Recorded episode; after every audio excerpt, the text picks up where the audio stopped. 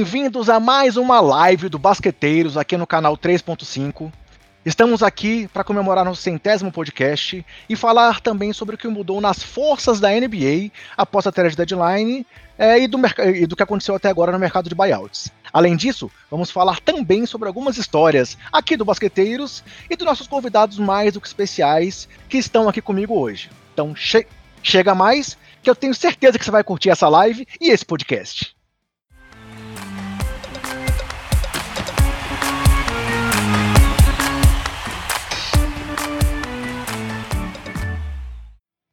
Fala, basqueteiros! Eu sou o André Rocha e essa é a live e o podcast Basqueteiros número 100. E hoje eu tenho comigo aqui duas lendas, não apenas da podosfera basqueteira nacional, mas da produção de conteúdo independente sobre o basquete no Brasil. É, Bem-vindo e obrigado por nos prestigiarem aqui nesse momento importante da vida e da história do basqueteiros, Denis e Danilo. É, acredito é, que o Bola Presa. Beleza? Acredito Beleza. que o Bola Presa dispense a apresentação para a maioria de vocês. É, provavelmente muita gente que acompanha que o Basqueteiros também conhece o Bola Presa. E eu vou aqui roubar um pouco do carinha do jabá de vocês e vou falar. É, o Bola Presa é um blog, além disso tem podcast, tem canal no YouTube e produz conteúdo há quantos anos, galera? Vocês estão aí no, no, no, no na nossa podosfera hum. e tudo mais de basquete. Há quanto tempo exatamente? Eu sei que são muitos, mas eu perdi realmente a conta de quantos anos vocês estão aí no ar, galera. O blog foi criado em 2007, um pouquinho antes da temporada 2007-2008. Então e... dá o quê? 14, 15 anos vai fazer? Eu não sei fazer conta. É. Faz tanto tempo que a gente para de fazer conta. Mas, é, depois do décimo ano, a gente parou só. Pois é, bem-vindos, Denis, Danilo. Pô, tive a honra de conhecer vocês pessoalmente lá no Belgra Palusa do Café Belgrado, é quando verdade. me deu aquela louca de fazer um bate e volta de Brasília a São Paulo só para participar do evento, assim, consegui uma promoção boa na época e pude conhecer vocês, então foi muito legal ter esse contato próximo de vocês. Depois eu acabei perdendo o campeonatinho, que era um momento que eu também pensei em ir, que eu ia encontrar com vocês de novo, porque minha, minha, irmã decidiu casar naquele final de semana, ah, e eu não consegui que ela cancelasse o casamento. É um absurdo. Casamento? Quem casa hoje em dia? Pois é, eu tentei e não deu certo, a minha tentativa não funcionou, mas assim, obrigado por estarem aqui. É, realmente é muito legal dividir esse momento especial com vocês porque, como já falamos aqui várias vezes, tanto eu quanto o Gustavo, né, que gravava muitas vezes o podcast aqui comigo, e agora por problemas aí de profission... problemas profissionais, não tá tendo tempo para dedicar aqui ao projeto. Vocês são uma inspiração pra gente, por, acompanhar o trabalho há tanto tempo. É, eu acompanho o Bola Presa lá desde. Eu, eu, lembro da primeira mudança de layout do, do, do blog de vocês. É, como eu acompanho o NBA desde 92, assim, eu acompanho o trabalho de vocês desde o começo. É, acompanho o podcast também há muito, desde, desde, desde as primeiras, primeiras edições. E é muito legal saber que vocês toparam participar desse momento importante aqui do Basqueteiros também. Então, bem-vindos e obrigado pela presença. Valeu pelo convite. E eu lembro também quando a gente mudou esse layout, que o primeiro era horrível.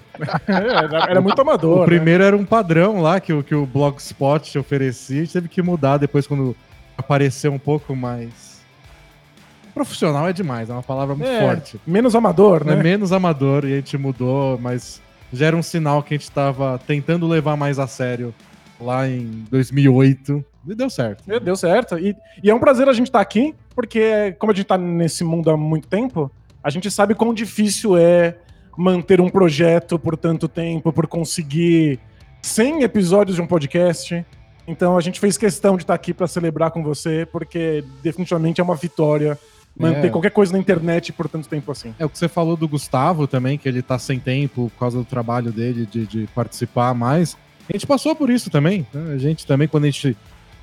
Quando a gente começou o blog, a gente não fazia nada da vida, né? Mas depois a gente começou a trabalhar em faculdade, último ano, TCC, faltava tempo. E a gente ficava nessa. A gente continua, não continua, e sempre a gente continuava. Mas é difícil. É, Tinha é... hora que, que faltava tempo para dedicar mesmo. Tem um exercício de amor, né? E é. você sabe muito bem como precisa de amor e resiliência para uma coisa dessas. Especialmente quando a gente tá falando de basquete no país do futebol. Né? É. é. A gente verdade, não tem exatamente a maior audiência do mundo, mas a gente gosta muito e a gente tem essa sorte de poder fazer o que a gente gosta. É, né? quando, quando, chega num centésimo episódio, é tipo uma celebração do ainda não desistir. Exatamente, é. É, é o equivalente é verdade, mas é verdade. Assim, é. É, é. mas sabe quando o pessoal que não gosta muito de aniversário fala, tá comemorando o quê? Que eu não morri? É, é, é isso mesmo. E com, com, com o podcast é isso, comemorando o episódio 100, por quê? Porque não desistiu, não acabou, a gente não, não, não foi pra outra, tá, tá ótimo, merece comemorar mesmo. Eu lembro quando eu perguntava pro Zé do Caixão como é que era fazer cinema no Brasil, e ele falava que era como lançar um foguete do quintal da sua casa que chegasse na lua, sabe? Então é. é, a gente tá, tá um pouco nessa vibe, né? Tipo, fazer podcast sobre basquete há tanto tempo é lançar foguete pra lua. A gente dá um jeito de fazer funcionar, né? Sem ser bilionário. Exatamente. É bom. E a Elon gente vê Musk é fácil. É. muito conteúdo surgindo é, ultimamente, né? E realmente muitos não conseguem dessa continuidade pelas dificuldades. Vocês falaram perfeito aí, assim, o, o mundo o mundo toma nosso tempo, o trabalho toma nosso tempo, a gente tem outras obrigações. é, vocês hoje, ainda bem, conseguem se dedicar exclusivamente ao bola presa, mas tô longe de conseguir algo parecido. É, então, assim, é realmente é no tempo livre, é, é- é- a dedicação acaba sendo muito importante, mas é, é- é difícil a gente conseguir realmente é, manter até, até outras pessoas no projeto. Olha, meu cachorro tá participando da live, acho que eu não sei se eu É, latindo alô, agora pra ele, hein? faz parte. Mas assim, realmente é, é, é, é um desafio e é muito gratificante chegar nesse ponto, né? Então. É, é, faço minhas as palavras de vocês. E assim, se a gente for pensar também, até que ah, se a gente for, for analisar, a gente acompanha a NBA, eu, eu como vocês, desde quando a gente não tinha tanto acesso de informações à internet, é, era, era link pirata, ou, opa, quer dizer, link não oficial, né? Não vamos usar essa palavra aqui, mas a Mas gente. não tinha como assistir. É, pois é, Vai exato. fazer o quê? Não, não conta como pirataria se não tem a versão oficial, né? É, não. Era um Eu jogo por semana e olhe lá, a gente é, a- a- esperava passar o NBA Action pra ver um, um top 10, que era uma coisa que era muito rara. E hoje em dia a gente vê conteúdo surgindo de todos os lados e é muito legal. Então minha primeira pergunta pra vocês é justamente essa: como é que vocês veem essa, essa expansão?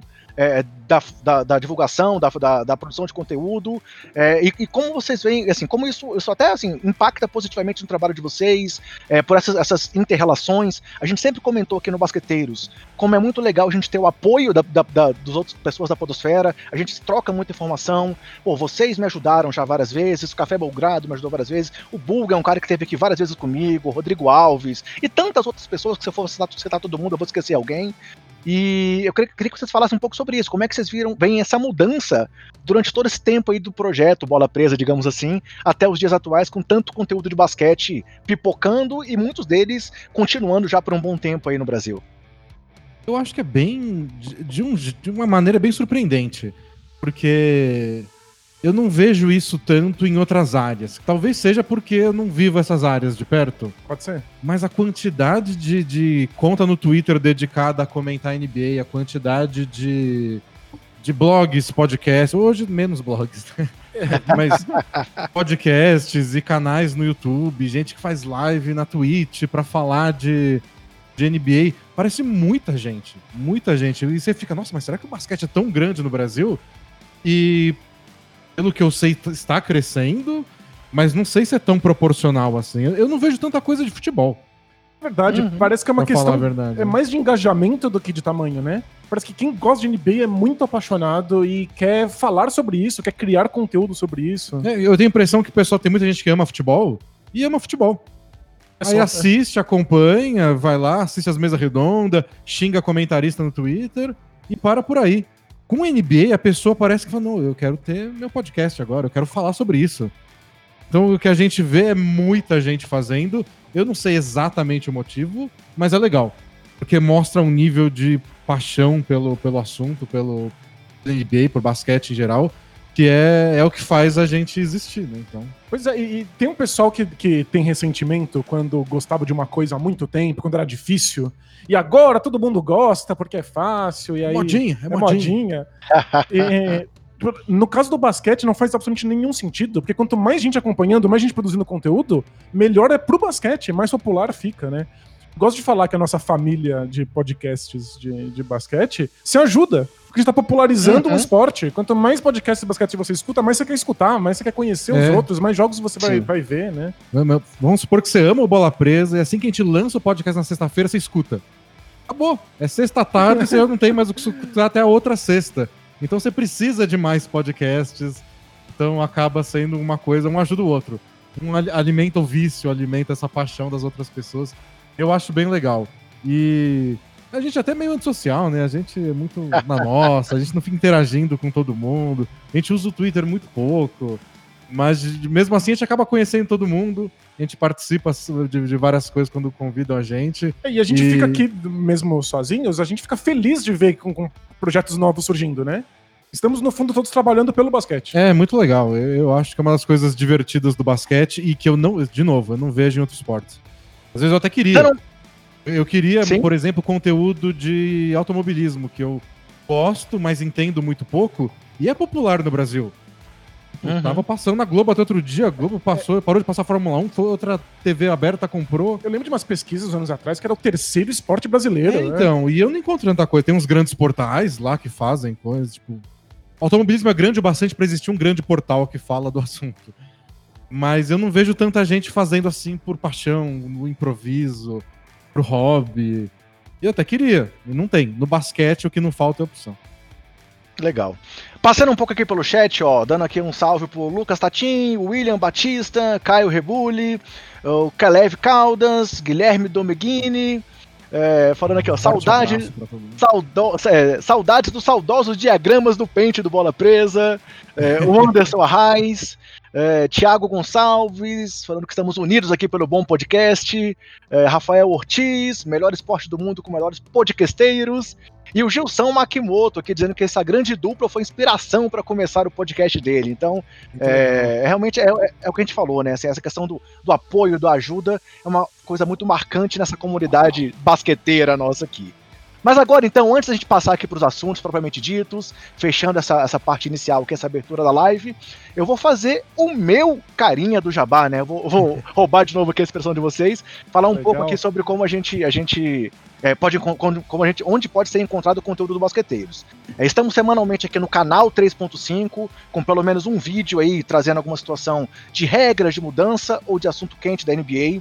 É, o canal 3.5 é um canal novo, é, tem três programas no canal, além do, do Basqueteiros. Temos também o programa Palpite da Hora, que é sobre futebol, e o programa Noite Longa, que é sobre RPG. Então são pelo menos três programas semanais aqui no canal 3.5. Peço ajuda aí para você que curte esses três, dois ou um desses assuntos para ajudar o canal a chegar cada vez mais pessoas, que é um trabalho que a gente está começando agora e se dedicando bastante.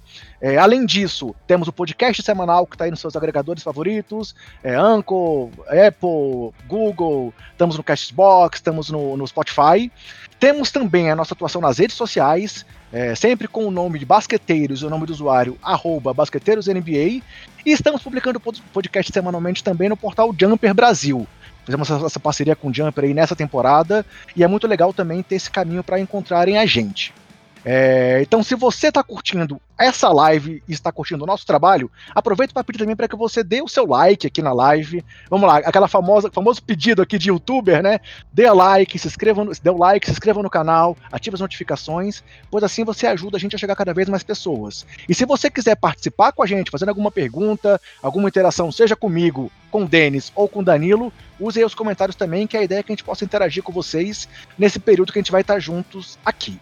E uma coisa que nós anunciamos aí na nossa última live da semana passada é a nossa nova parceria com a Odyssey. É uma loja de camisetas é, que tem estampas criativas, seja para você treinar, competir ou usar no dia a dia, que tem uma linha específica só sobre basquete e que se você usar o cupom basqueteiros ou acessar pelo link que vai ser colocado aqui na descrição, tanto da live quanto do podcast, assim que ela for publicada, você tem 10% de desconto é, nas suas compras dentro do site da Odyssey. E sobre a Odyssey, vem novidade até o final da live, tá? Temos um sorteio especial que vamos anunciar hoje aqui para vocês.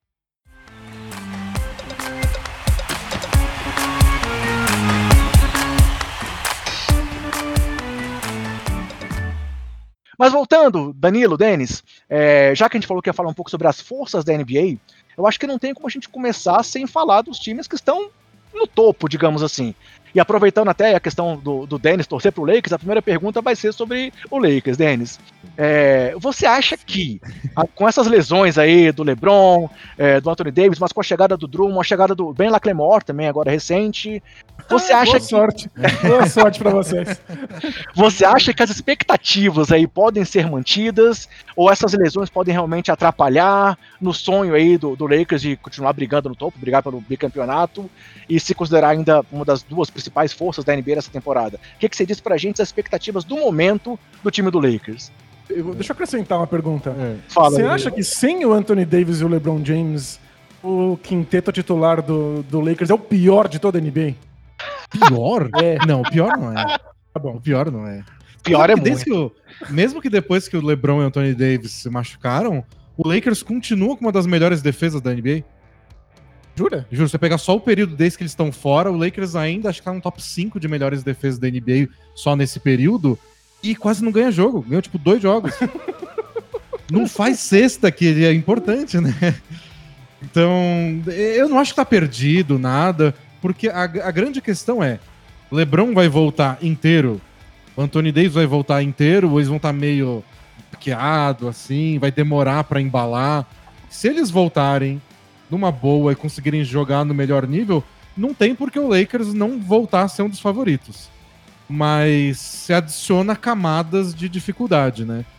Então, uma camada de dificuldade pelo percurso, porque provavelmente vai enfrentar times fortes desde a primeira rodada.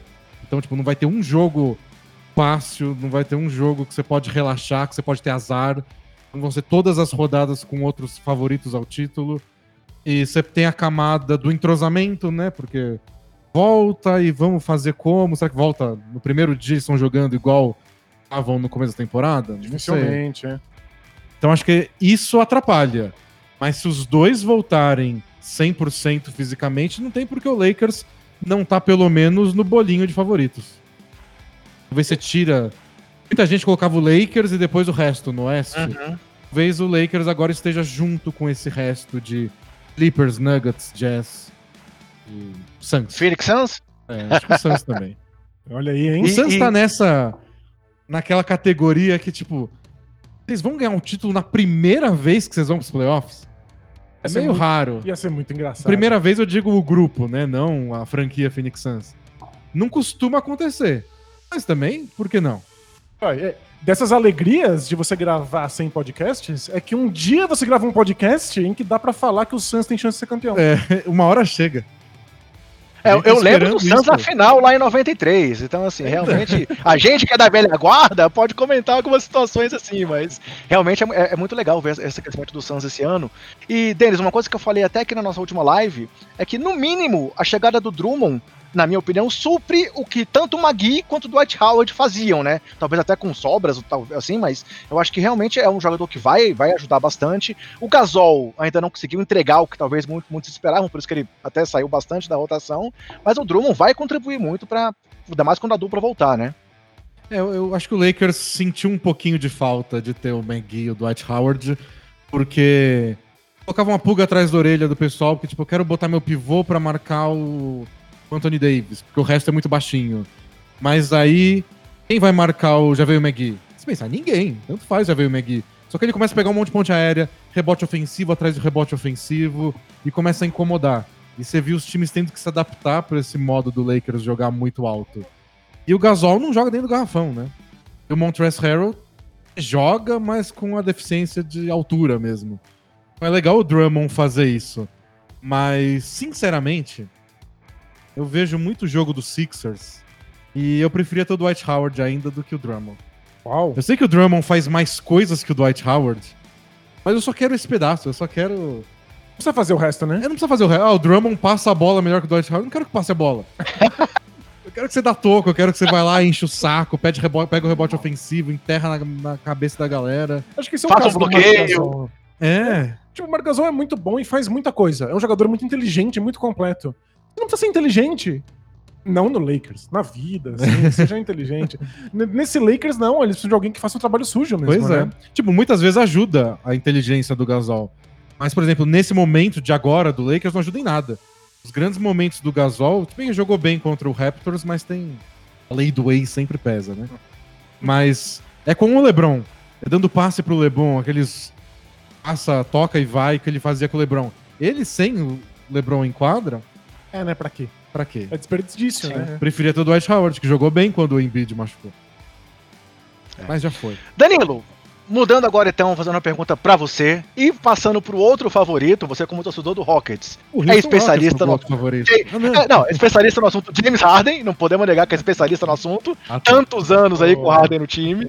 E vamos falar um pouco então do, do Brooklyn Nets, fazendo uma pergunta dois em um.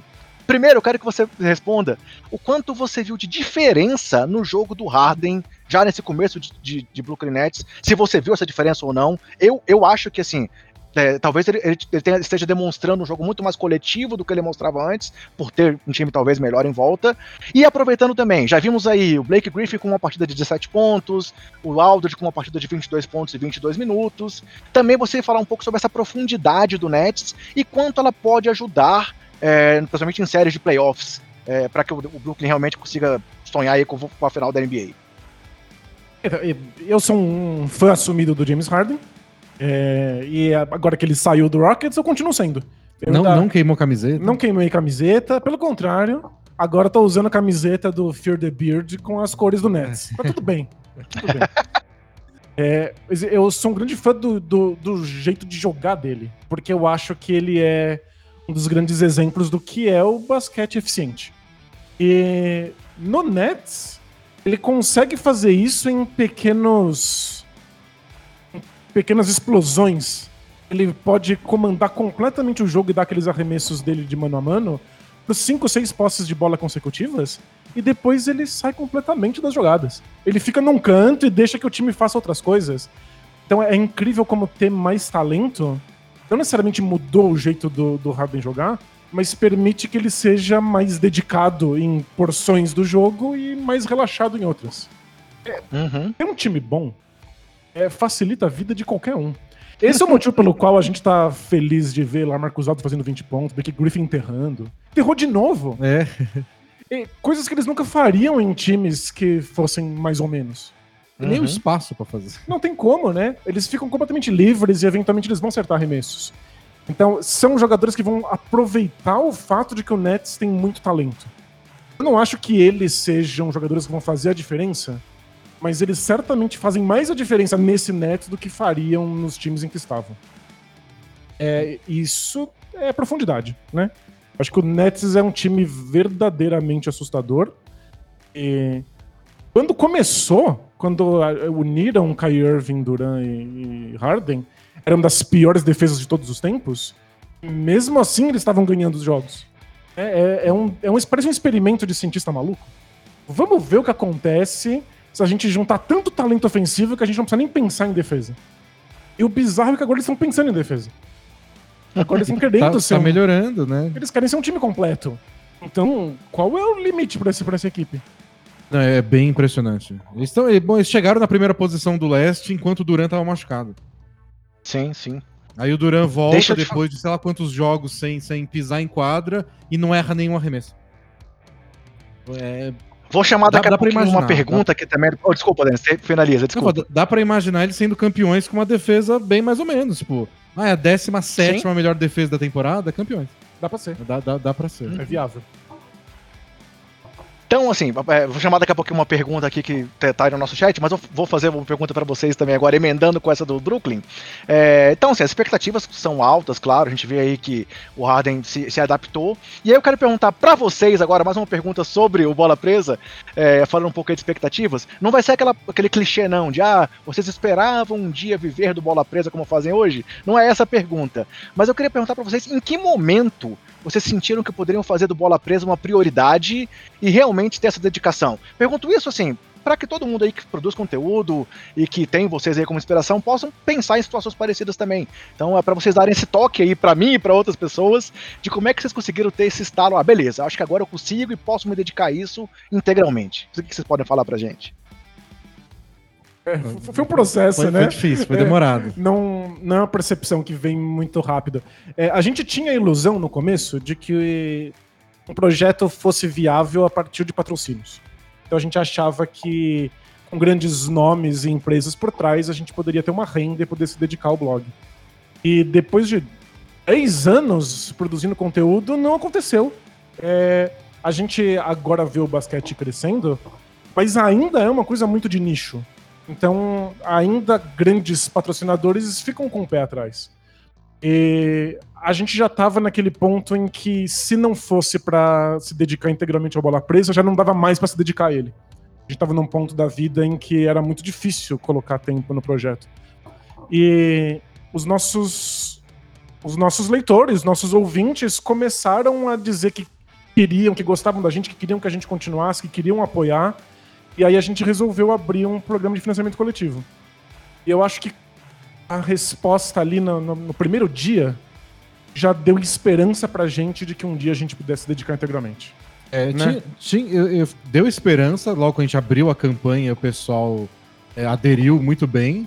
Só que dava um medinho de ser aquela coisa da empolgação. Uhum. Porque Uhum. o apoio que a gente faz, a gente faz um programa de assinaturas, então a pessoa apoia todo mês. Quantas iam continuar apoiando depois de seis meses? E depois de um Uhum. ano? E dois anos? Então a gente tinha um pouco de receio desse. Eles abriram, vou lá ajudar. Aí depois passa, é, mas eu preciso desse dinheiro aqui pra mim, não vou Uhum. ficar gastando com blog de basquete. E então a gente fi- ficou com essa esperança quando abriu, mas ficava com o pé atrás, do tipo, que a gente vai jogar tudo pro alto, porque a gente ganhou meia dúzia de, de apoiadores. Aí foi com o tempo, bem aos pouquinhos mesmo. Ia aparecendo mais assinantes, um pouco mais de assinantes, o pessoal que já assinava não desistia. Isso foi Pô, chocante, é. Parece que tá dando certo. Foi, mas foi bem aos pouquinhos. Eu não sei que, em que momento exato apareceu, mas foi uma coisa construída mês a mês. É, foi- é um trajeto, né? Porque a gente conseguiu trabalhar menos em outras coisas, né? O, o apoio do- do- dos nossos leitores e ouvintes assinantes permitiu que a gente pudesse se dedicar mais, embora não integralmente. Mas a gente foi ganhando confiança de, caramba, as pessoas não estão indo embora, tem gente chegando. Aí teve um dia em que eu acordei e falei, é, então, eu não consigo mais ser professor e, e blogueiro ao mesmo tempo. Eu acho que se eu fizer um voto de fé, acho que eu posso ser blogueiro em tempo integral. É porque você vê que a coisa começa a atrapalhar, né? Atrapalha. Porque né? a vida de professor, e semana de prova, o Danilo ficava acordado a madrugada inteira corrigindo prova, etc. E atrapalhava ver jogo, gravar podcast, escrever texto, ou qualquer coisa que a gente quisesse Que fazer. absurdo, que absurdo.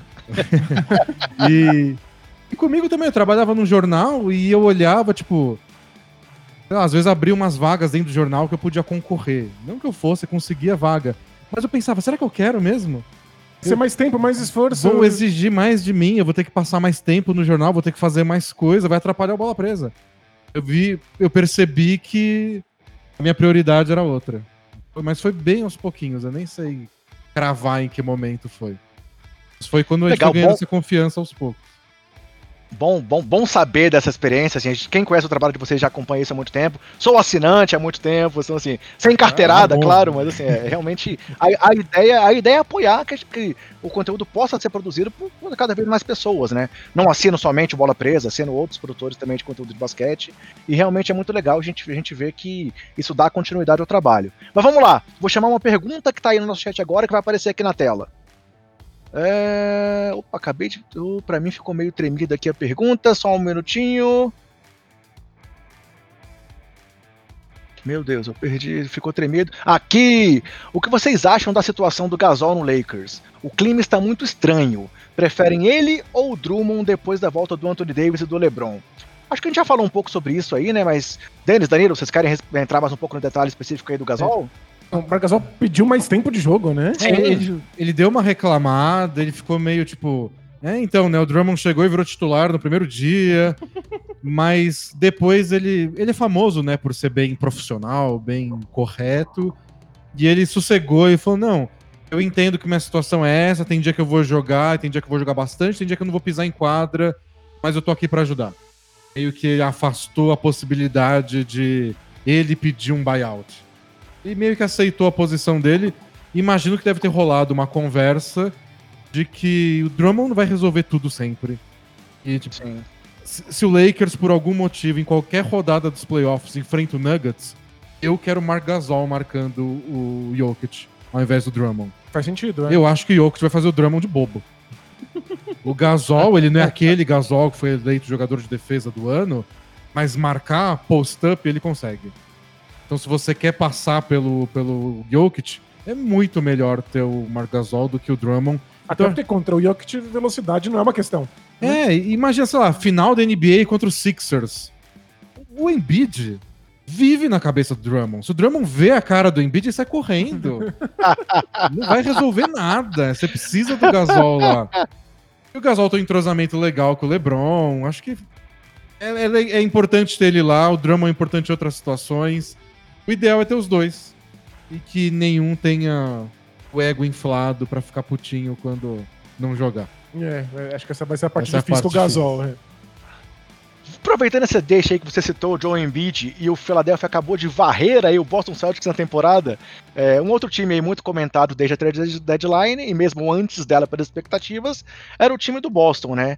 Que aparentemente tentou várias outras coisas, mas realmente conseguiu, entre aspas, só o Fournier, né? E aí minha pergunta para vocês, mais uma vez fazendo aqui uma menção a, a uma expressão famosa aí do mundo bola presa, é será que o Celtics, nessa trade deadline e após ela, pode levar o troféu do até aí tudo bem?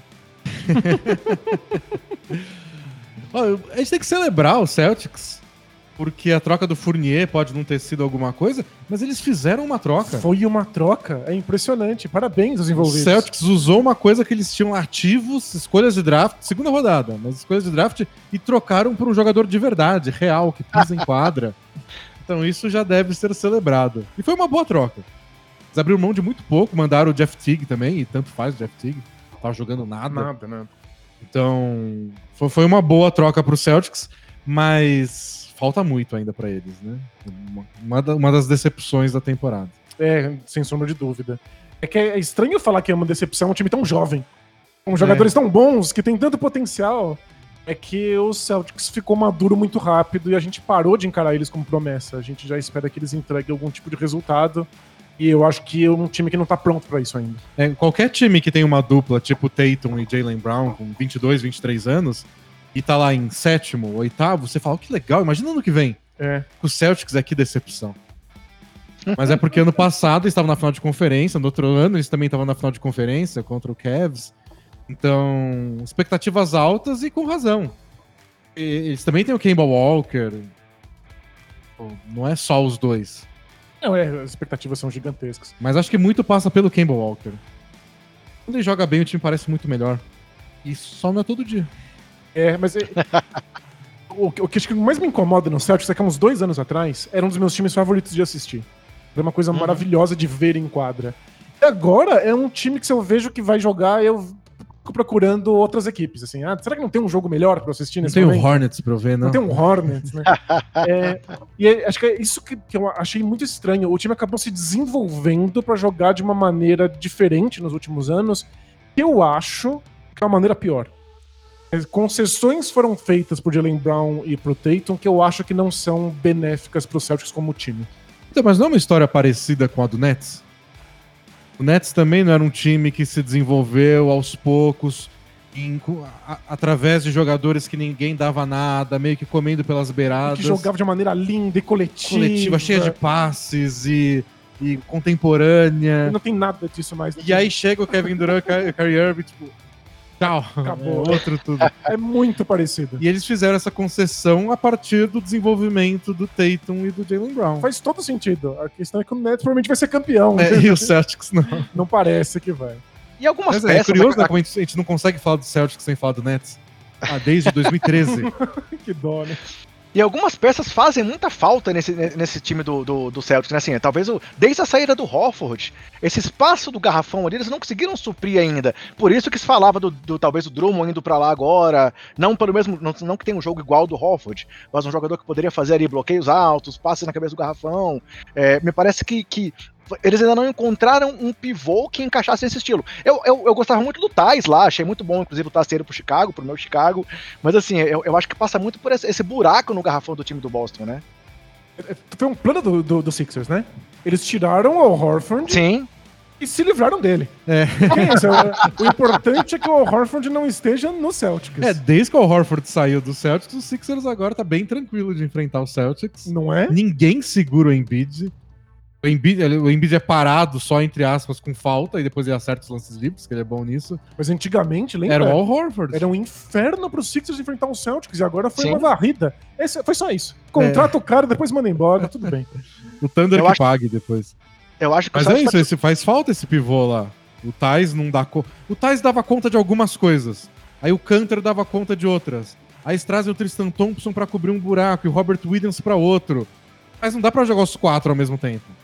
É só E nem seguraram o. Canter, né? É só buscar essa tecnologia. Tem que ser aqueles dragão de, de- de Sete cabeças. vendo- cabeças. é estão vendo até o Olinick brigando, brilhando no, no Houston agora, né, Danilo? Nossa, olha, o Olinick é muito inteligente. É, ajudaria o Olinick. Sim, exatamente. Mais- Seria uma peça que ajudaria essa, essa rotação ali, né? E olhando o banco do Celtics, qualquer nome que você pensar que é razoável ajudaria. É verdade, a gente ajudaria ele. É, chama, chama a gente, Celtics. Não é que o Fournier dá, dá, um, dá um boostzinho nesse banco aí, mas vamos ver. Deixa eu chamar mais uma pergunta aqui do chat, que eu vou depois passar pro próximo time. É, vamos lá. O, a, primeiro, aquela pergunta que a gente tinha feito tinha sido o Otávio Augusto Moura Souza, a do Gasol, eu esqueci de citar na hora. E agora aqui o, o, Kale, o Kelev Caldas pergunta. Oh, trou- trouxe um time que não estaria na discussão. Vamos lá. O Knicks está um bom armador, Lonzo Ball, de ser uma força no leste? O que, que vocês acham? O Lonzo encaixaria bem nesse time do Knicks e ele talvez fizesse a diferença para o time chegar mais, mais frente, não? Eu acho que o Lonzo até encaixaria no Knicks. Que ele catapultaria o Knicks rumo ao topo do leste, definitivamente É, não. eu, né? eu não sei se existe um time que está a um Lonzo Ball de ser uma potência. Acho que ele ajudaria muito as potências. Sem dúvida, é. Mas tipo, ajuda de verdade, ele é um bom jogador. Agora, eu não sei se é esse cara que pega um time médio e bota lá em cima. É difícil de fazer, né? Definitivamente. É uma das coisas mais difíceis de, de fazer na NBA, é pegar esse time que vai crescendo, vai crescendo, chega numa posição de, de quinto, sexto, colocar na conferência e falar, não, agora eu brigo pelo título. Então, não costuma ser fácil. Geralmente é um All-Star que chega e faz essa diferença. É, não sei, eu, eu acho que o Knicks precisa de alguém assim pra dar um salto, especialmente ofensivo, né? O ataque deles é meio sofrido. Não sei nem se precisa ser um armador, né? É difícil saber o que, que falta, né? O que, que qual jogador de que posição exatamente transformaria o Knicks? Porque o Tom Thibodeau é uma história de sucesso nessa temporada, porque pegou um time que era Sim. completamente medíocre e transformou num time respeitável. É, eu não dava nada pra ele. Não, não, Nada, ninguém. A nada, NBA nada. tinha, já tinha decidido que o Tom Thibodeau ia aposentar. E ele transformou o Knicks num time legítimo. A questão é, dá pra transformar esse time em alguma coisa além de um time legítimo? O próximo passo é que vai ser muito complicado. Eu não vejo como o Tom Thibodeau conseguiria dar esse passo com esse elenco. É, o, o bom é que o Knicks sempre teve, é, nas últimas, lá, 10 anos, eles sempre se pro- programaram, não vamos ter espaço salarial, porque o LeBron vai ser free agent, ou sei lá quem mais. E ninguém nem olha pro Knicks. Porque eles parecem uma franquia disfuncional. Eles eram. E agora eles parecem, tipo, é um ano inteiro sem polêmica, É verdade. com bons resultados, um bom técnico. Talvez chegue nos playoffs. É, então talvez o Knicks possa finalmente, não sei se nessa off-season ou na outra, vamos ver como o mercado se movimenta, mas eles podem finalmente tirar proveito de ser um time de Nova York. É, né? Pra, pra poder atrair uns nomes. Em algum, o próximo Anthony Davis que da vida, o próximo James Harden, o próximo All-Star que exigir uma troca, olhe pro Knicks e fala, ah, eu quero. Vamos tentar. Pode ser. O que, mas- o que eles não conseguiram com o Kevin Durant no ano passado, aquele sonho de É, juntar não conseguiram o Kevin Durant com, com, tanto, com todo mundo, eles não Sim. conseguiram nos últimos 10, 15 anos. Talvez se o Duran e o Irving fossem free agents nessa temporada, talvez eles considerassem mais o Knicks do É. que o Nets. Uhum. Talvez. Então é Sim. isso. O, o Knicks precisou se tornar um time digno, um time que não é motivo de chacota. É, mas eles têm que ter um plano B. Talvez, nem sei se essa temporada vai ter muitos free agents esse nível. Nível de Duran e Kyrie Irving não vão ter. Mas se não conseguir esse grande nome, tem que ter uma outra resposta, uma boa troca, uma contratação um pouco mais barata que cubra um buraco pra seguir nessa linha, pra não voltar a ser o que era antes. Eles precisam de grandes nomes. É, O Lonzo Ball não é o suficiente. É, seria uma boa contratação, o Lonzo Ball. Aproveitando então que citamos o Lonzo, é, teve um comentário agora do Anderson Reis falando que o, que o Lonzo tornaria o Bull um- Bulls um contender. Vou passar aqui para outro time que eu tenho uma pergunta para vocês, que é o Chicago Bulls. É, claro, o Lonzo não foi para lá, pelo menos não ainda, mas levaram levaram o Vucevic, né? E aí minha pergunta, vamos lá, usando mais uma expressão famosa aqui do mundo bola presa, minha pergunta é: o Bulls pode enfim sair da sessão filme room para conseguir algo mais para os torcedores atuais? Não vai viver mais tanto assim de passado? Podem sonhar pelo menos com uma volta aos playoffs, brigar por alguma coisa maior do que tem conseguido aí, principalmente depois aí da era Derrick Rose? Eu acho que sim, eu acho que essa é a ideia, aliás. Porque até, sei lá, meses atrás, o que se discutia é: será que a gente não troca o Zé Clavin? Uhum. Porque o Zé Clavin daqui a pouco renova contrato e é caro e ele vai levar a gente a algum lugar. Ele realmente é o futuro da franquia? É, né? dá pra um time ser campeão ou, sei lá, brigar por título de conferência com o Zé Clavini como seu melhor jogador. Então o Bulls estava meio que ameaçando mais uma reconstrução, mais uma troca por escolha de draft, etc. E o Vucevic chega, não, não é isso que vai rolar, não. A gente quer outro grande jogador pra botar do lado do, do Zé Clavini. Qual é o teto, o máximo que esse time pode chegar? Eu não sei, não sei se eu tô tão otimista assim. Mas dá pra ser um time bem legal, vai pra playoff, que diverte seus torcedores, que dá um pouco de esperança. Precisa de mais coisas. Só do Lonzo Ball, por exemplo. Mas não, não tá pronto. Mas é, é nesse caminho. Você trouxe um cara muito bom. E no auge da, da carreira dele. Com certeza. E minha memória é muito ruim. Mas eu não me lembro de um time mudar tanto com a troca de um jogador Uhum. no meio da temporada quanto esse Bulls. Sim. Nossa, os dois jogos que eu vi do Bulls era um time reconhecível. Melhorou muito com o Vucevic em quadra. Surreal. Os dois primeiros jogos o time demorou muito pra se encontrar. Você via, por exemplo, o Lavine não ter aquele espaço de infiltrações. Você viu o time realmente com dificuldade de encaixe. O Lavine ficou fora uma partida, parece que até pra tentar. é, Era uma questão física, mas parece que o time até se encontrou um pouco melhor. E já vieram quatro vitórias seguidas depois, né? Realmente é uma mudança de estrutura muito grande. Porque o Bulls não tinha jogo de garrafão. E o Vucevic preenche esse espaço melhor do que grande parte dos pivôs da NBA, né? Não, o, o segundo jogo do Vucevic, ele estreou, não lembro contra quem, o segundo jogo foi contra o Spurs. E, nossa, foi uma vergonha aquele jogo. Uhum. Spurs. Eu fui lá. Pro, pro, pro Pro Bulls? Bulls? o Bulls tava perdendo de 30 pontos no Ah, primeiro sim, tempo. Sim, sim. Foi, foi constrangedor. E eu fui lá todo empolgado, vou, vamos ver o Vucevic. E, tipo, acabou o primeiro tempo e falei, não, meu League Pass vale mais que isso. Eu vou ver outros jogos. Eu vi o jogo Nem inteiro, confesso. segundo- Nem vi o segundo tempo. Eu dava aquela olhadinha, tipo, o Bulls tirou um pouco da diferença? Não. E foi isso, porque foi constrangedor. E foi isso que você falou. Depois o Zé Clavini ficou fora um, um jogo, e aí eles embalaram e é outro Nossa, time. É outro time. É uma transformação muito radical. E me deixou bastante esperançoso com o que a gente pode imaginar desse Bulls no futuro próximo. É, a gente tava falando isso no podcast, que falta uma terceira peça, o Patrick Williams, não sei se é, não sei se dá pra saber muito do Patrick Williams já, menos de uma temporada dele, mas você começa a ter um desenho do que é o time, e tendo Zé Clavini e, e Vucevic como pilares ofensivos, você começa a saber qual é a cara do time, quem você precisa contratar, em que posição, em que função. É um passo importante. Não quer dizer que tá tudo resolvido e que o Bulls agora vai brigar com o Bucks pau a pau. Mas sei lá, você tem que dar um passo de cada vez, né? Ah, e o Vucevic é um belo passo. Opa, deixa, eu- deixa eu sonhar, né? Deixa Mas eu tô sonhar. É, às vezes a torcida quer só isso. Só quer sonhar um pouquinho. Sim. tipo, eu só não quero ter um time que me dê, sabe, depressão quando eu assisto. Em 2021 a gente só quer sonhar um pouco. É, só quero, ser, só quero ser entretido por uns minutos. E aí, ó, só citando mais algumas pessoas que estão aqui no chat. O Vilmar Júnior, mandar um abraço aí pro Vilmar. Marconi Marques, que trabalhou aqui com a gente, ó, falou agora aqui de pensem bem na resposta sobre o Bulls, quatro vitórias seguidas, incluindo concorrentes diretos. É, o Olivan Vasconcelos brincou aqui que o Bulls está um Michael Jordan do título. É, é, Isso é verdade, aí, é aí- verdade. aí meu coração até aqueceu aqui agora, porque realmente isso é a mais pura verdade. Mas Se alguém lá, cara. provocar o Michael Jordan, ele volta. Pô, é, é só provocar que, que ele, que ele cai nessa. É, Só fazer uma aposta. né?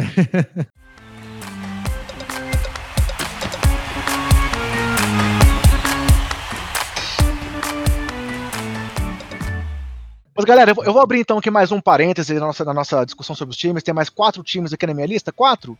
É, deixa eu ver aqui. Um, dois, cinco times, mas eu vou abrir aqui a- um parêntese para falar sobre o nosso sorteio com a Odyssey. Como eu falei mais Legal. cedo, a Odyssey é a nossa parceira aqui do, do Basqueteiros. Temos lá o nosso cupom de desconto. Quem quiser comprar camisetas, tem uma linha especial só sobre o basquete lá no Odyssey, muito legal. Lançaram recentemente aí camisas sobre é, o Lamelo Ball, tem camisas clássicas aí sobre jogadores do passado. Eu mesmo comprei camisas lá sobre Michael Jordan, Dennis Rodman, é, claro, pro coraçãozinho Bulls aqui, mas tem camisas até sobre Malone, Stockton, além dos jogadores da atualidade. E a gente fez essa, essa, essa parceria com o Odyssey, vai ter um sorteio agora Quando acabar aqui essa gravação da live, a gente vai soltar no nosso Twitter é, o anúncio dessa promoção também. E aí, para se habilitar nesse sorteio, a pessoa vai ter que seguir todas as etapas do sorteio, né? Que vai ser seguir os perfis basqueteirosNBA, o nosso perfil no Twitter, e o perfil Use também no Twitter, compartilhar o post da promoção e marcar duas pessoas nos comentários, e tem que estar inscrito também aqui no canal 3.5 do YouTube. Então, se você quiser participar desse sorteio, ele vai acontecer no dia 22 de abril. Nós vamos sortear uma camisa à escolha do vencedor. A pessoa vai poder entrar lá no site da Odyssey e escolher a estampa que ela quer ganhar, o tamanho, o modelo, cor eles têm camisas de várias, assim, de quatro cores: branca, preta, é, cinza mescla e grafite mescla. São camisas bem legais. Então, Tem preto, é... o Denis pode usar já. É, é verdade. Um segundo, fiquei com medo. Não, tem preta, tem preta sim. E aí, então, assim, entra lá no nosso Twitter, é, siga o nosso perfil, siga o perfil da Odyssey, compartilhe a publicação, marque seus amigos e também se inscreve aqui no canal 3.5, que você vai estar concorrendo a esse sorteio que vai acontecer no dia 24 ou 22 de abril. A gente vai anunciar no podcast lá na época, vai divulgar o resultado no Twitter também. Mas, cara, vale a pena. As camisas deles são de muita qualidade. Eu tenho quatro camisas da Odyssey aqui já para Eu até, até ia, ia mostrar para vocês hoje, não consegui mostrar. Vou mostrar aqui em algum vídeo futuro. Mas vale a pena concorrer e aguardo todos vocês lá compartilhando, curtindo e participando desse sorteio lá no nosso Twitter. Beleza, galera? É, voltando então aqui à discussão, pessoal. Vocês citaram. Parabéns, o tocando do Jabá, muito profissional aí. me, me inspirei em alguns que eu costumo ouvir por aí, Danilo. Oh, ficou legal, ficou legal. Você ensaia no espelho? Já ensaiei, já passei dessa fase. Ainda bem.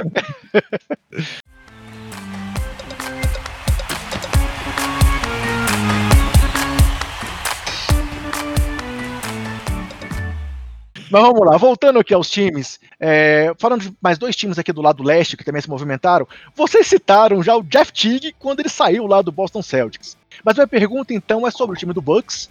É, a gente já viu o Teague brilhando, por exemplo, contra o Golden State Warriors. Né, acabaram perdendo, mas ele jogou bem, mostrando que ele realmente do lado do Budenhauser é onde ele conhece o esquema, é, o Budenhauser consegue extrair o melhor dele, não que ele vá com o Bucks, precisava ter feito algum movimento para que eles não fiquem mais aí sonhando apenas com basquete. Eles têm dois. O que, que vocês podem dizer um pouco do Bucks? Já, né? É, já aí o PJ Tucker já se machucou, então não, não deu para ver muito como é que vai ser isso, mas é, é o que deu para fazer. E foi, nossa, foi ótimo. O PJ Tucker tem um encaixe perfeito. Né? Eu acho que não vai ajudar em nada, mas né? tem esses e, e o Loudeng, é que o Loudeng... É porque o Thibodeau é o Bulls inteiro de uns anos atrás, né? Mas é... nada, mas... E eles queriam... Talvez isso pese no Bucks, e pesa mais porque tem a questão do Antetokounmpo, dele não arremessar, e aí chega no fim do jogo, os times fazem uma defesa extrema, o Antetokounmpo precisa passar a bola para alguém. Então, não sei, essas são as minhas dúvidas. Porém, o Drew Holiday tá jogando tão bem, mas tão bem nas últimas semanas, que eu acho que são lá, estão lá na briga para ser campeão de novo. Eu acho que, sem sombra de dúvidas, eles são um dos favoritos. A minha questão com o Bucks é que os playoffs passados foram bastante traumáticos para times que só tem uma única forma de atacar a cesta. É, a gente viu uma série de defesas que exploraram isso e que infernizaram a vida de Doncic, Harden, do Clippers e do Bucks.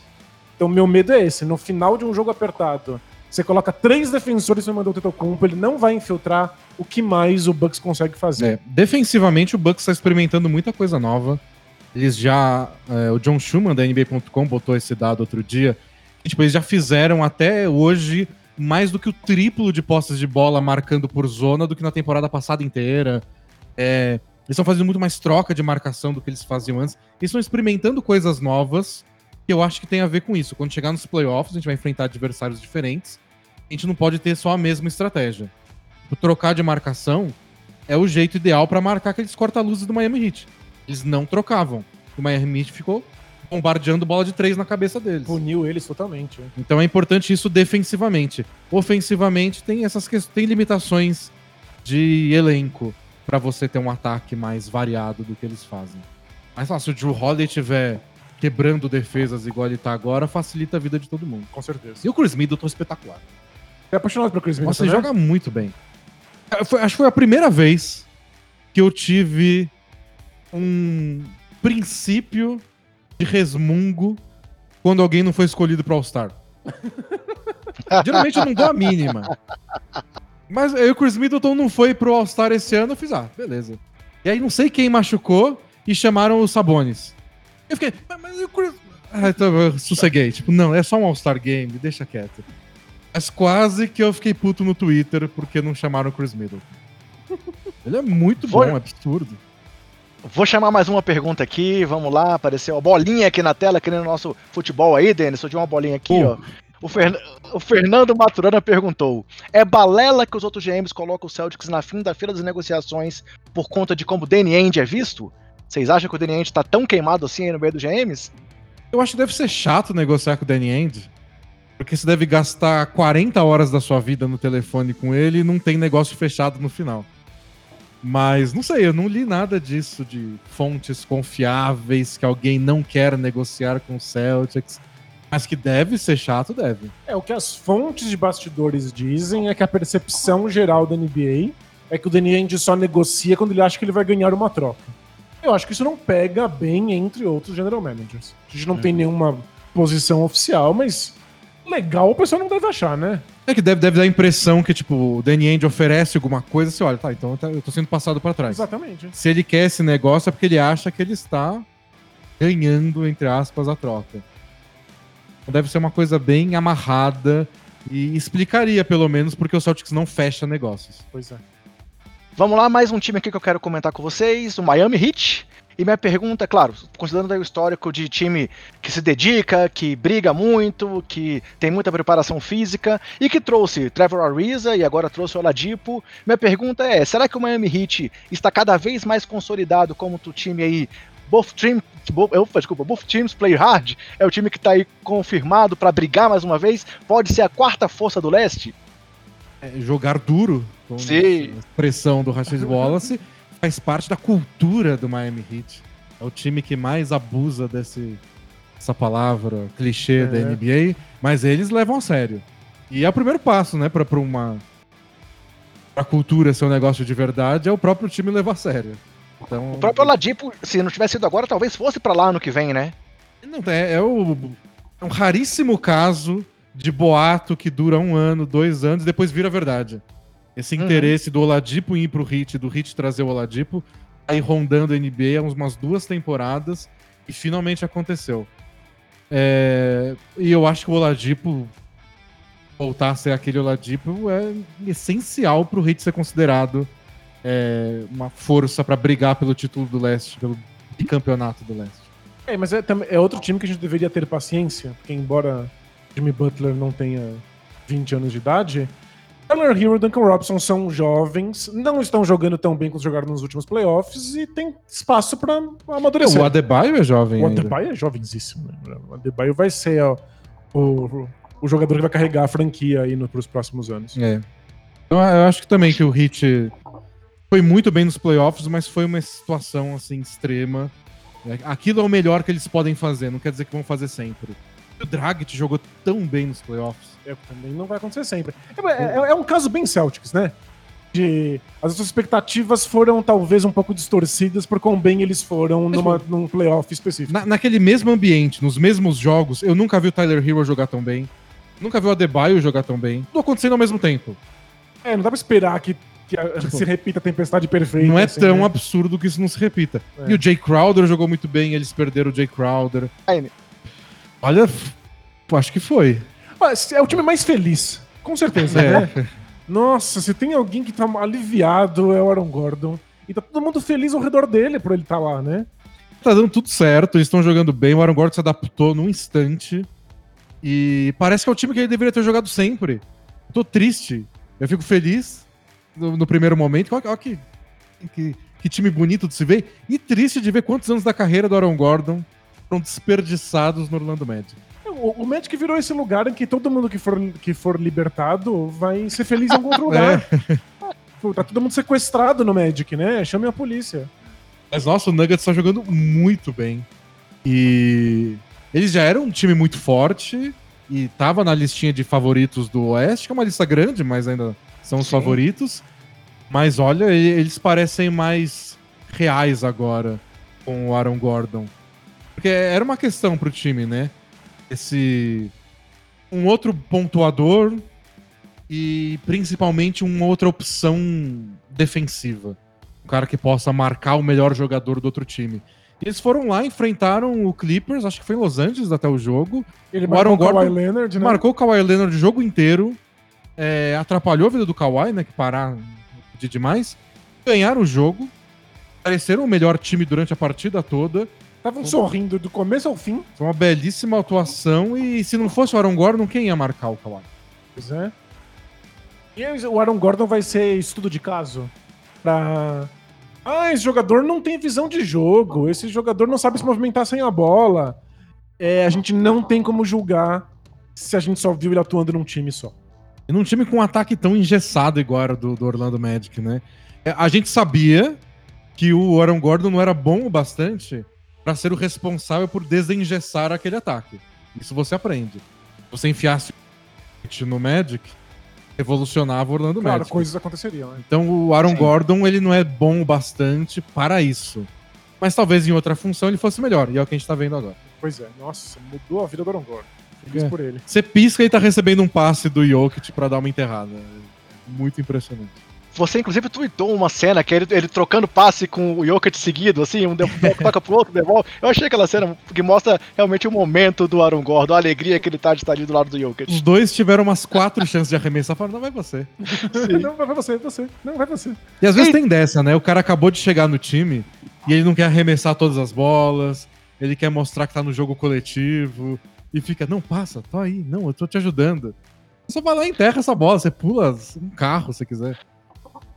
Chegando então aqui ao último time que eu trouxe para nossa discussão, o Los Angeles Clippers, que também é favorito aí no, no Oeste. O- Também não fez nenhuma, nenhuma movimentação grande agora, segue com Kawhi e o Paul George como principais nomes, é, mas trouxe alguns jogadores aí que podem, podem contribuir vindo do banco, também veteranos, e que vocês dois conhecem recentemente aí, passaram pelos times, né, que é o Rajon Rondo, que passou pelo Lakers, o, o, o passou, mas foi mais, ficou mais lesionado, mas passou pelo time do Houston Rockets recente também.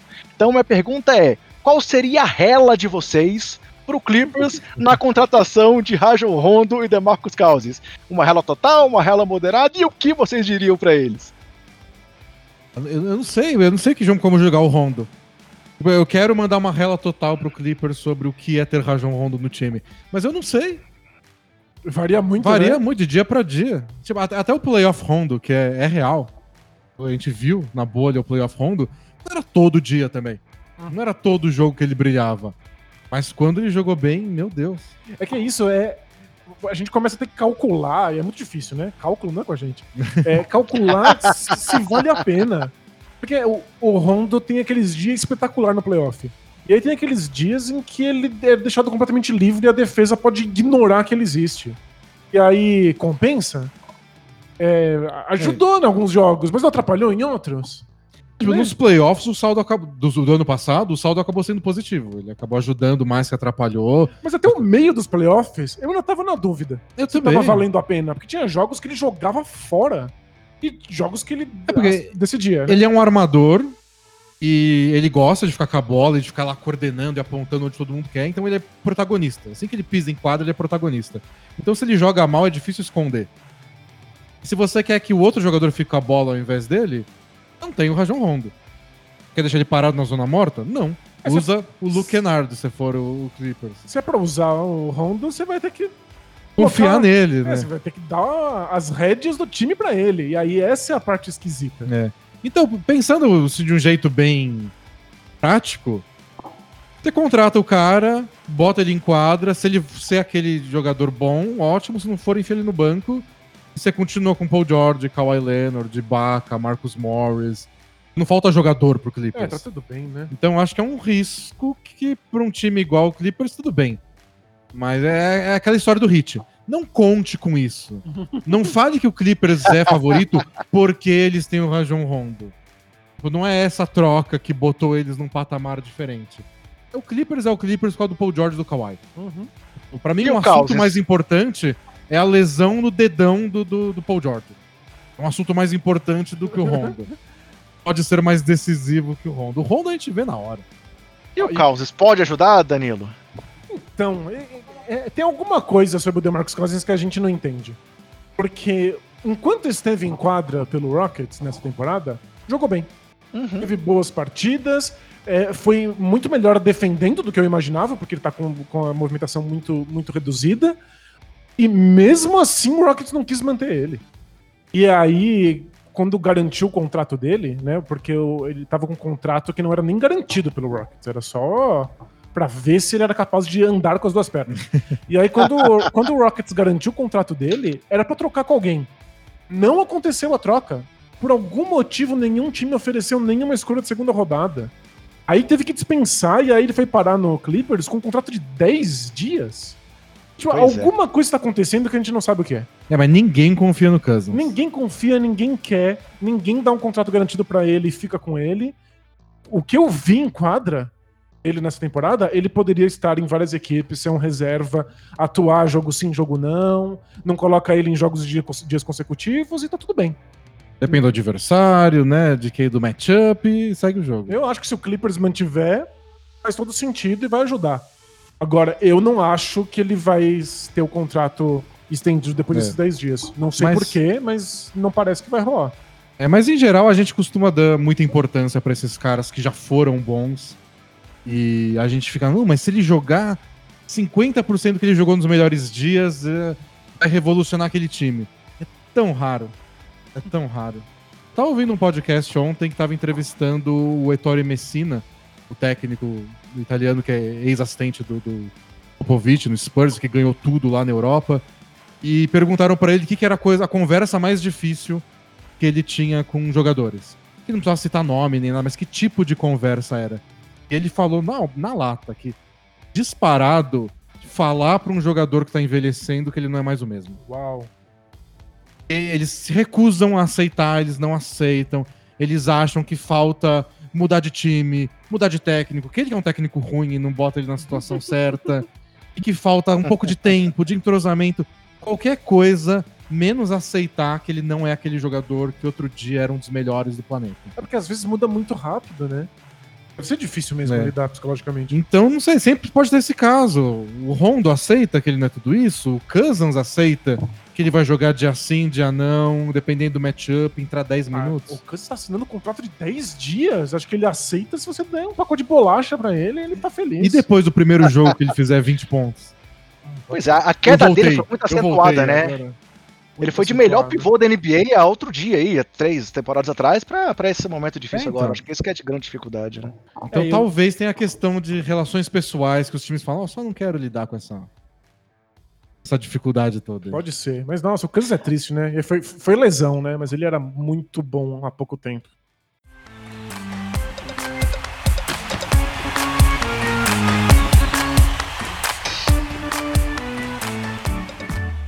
Galera, eu vou passar aqui então para mais uma vez para as perguntas. Ó, mandar um abraço aqui pro Thompson, corretor imobiliário, é, pro Gustavo Gonçalves. E ó, vou citar aqui o Fernando Maturana, que ele fez um comentário aqui que eu não sei se vocês vão concordar, mas eu achei interessante. Discordo. Ele falou que ama escutar, ama escutar Denis e Danilo, porém a voz do André é a mais agradável do mundo Nossa, podcastal olha. basquete, basquetebolístico brasileiro. Oh, muito obrigado, Fernando, obrigado pelo elogio. Mas a voz dos É, dois você aqui tem também... voz de narrador mesmo, é verdade. Você tem voz de. Tem voz de anfitrião, né? É, né? Vamos- De mestre de cerimônias. É ma- ma- macio. É. Que bom, que bom. Vamos lá, galera. Então eu vou passar agora a palavra para vocês. É, algum comentário que vocês queiram fazer ainda que eu não tenha trazido, ou já partir para despedida, é, falem um pouco aí de onde o pessoal pode encontrar o Bola Presa, né? Façam realmente vocês agora o carinha do Jabá, e depois eu vou só agradecer a presença de vocês e a, da galera que tá aqui com a gente hoje. Bola. Presa é um blog. É, Bola Presa é um blog, bolapresa.com.br. Encontra a gente lá, tem textos, tem vídeos, tem podcasts. É, e se você puder, assine o Bola Presa, mas não só o Bola Presa. Assine todo o conteúdo independente de basquete que você conseguir. E assine os canais de todo mundo no YouTube, siga todo mundo no Instagram. Você não imagina a diferença que faz em visibilidade para quem tá aqui fazendo uma coisa por amor. Chegar em 100 podcasts não é brincadeira, é um exercício de resistência. Então, por favor, deem atenção para isso, mostrem seu carinho, seja apoiando financeiramente, com os patrocinadores ou com as campanhas de, de apoio de financiamento coletivo, seja simplesmente divulgando aquilo que você escuta e gosta. Assistindo, comentando. Né?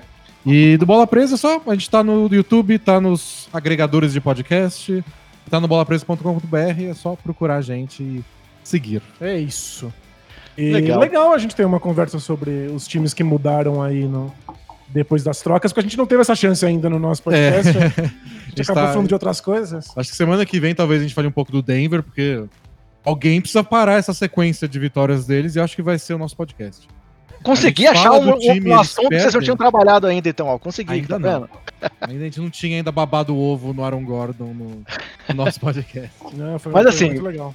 Quero agradecer vocês, foi muito legal esse papo. Pô, trocar uma ideia com vocês sempre é bom. É, é, já tivemos vocês em outros momentos participando com a gente. Tem um episódio muito legal que a gente fez com o Denis sobre o Kobe Bryant, é, sobre a, quando, quando o Kobe. Kobe é, não, não do falecimento, mas quando ele entrou agora no Hall da Fama, foi muito legal. Tivemos que gravar duas vezes, né, Denis? É, Perdemos uma gravação.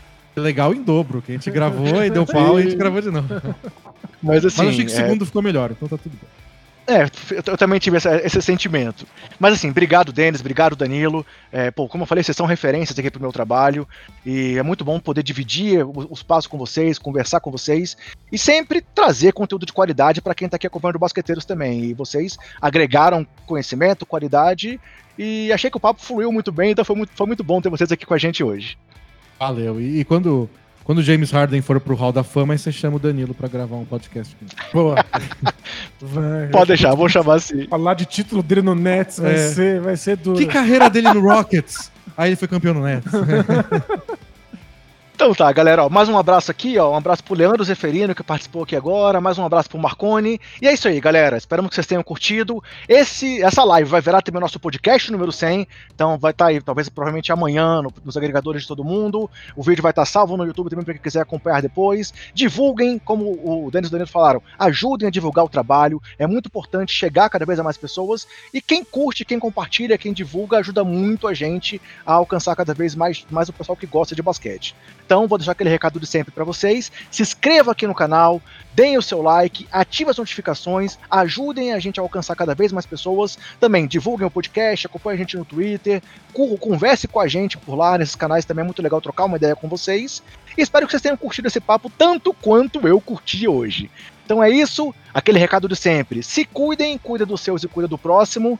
É muito importante a gente lembrar que a pandemia não acabou e aguardem que vem muita coisa boa por aí aqui no Basqueteiros. Beleza? Um abraço, Denis, abraço, Danilo. E vamos lá, tô esperando tchau, tchau. Valeu. Tchau, tchau! Valeu, galera. Tchau, tchau. Um abraço. Muito obrigado.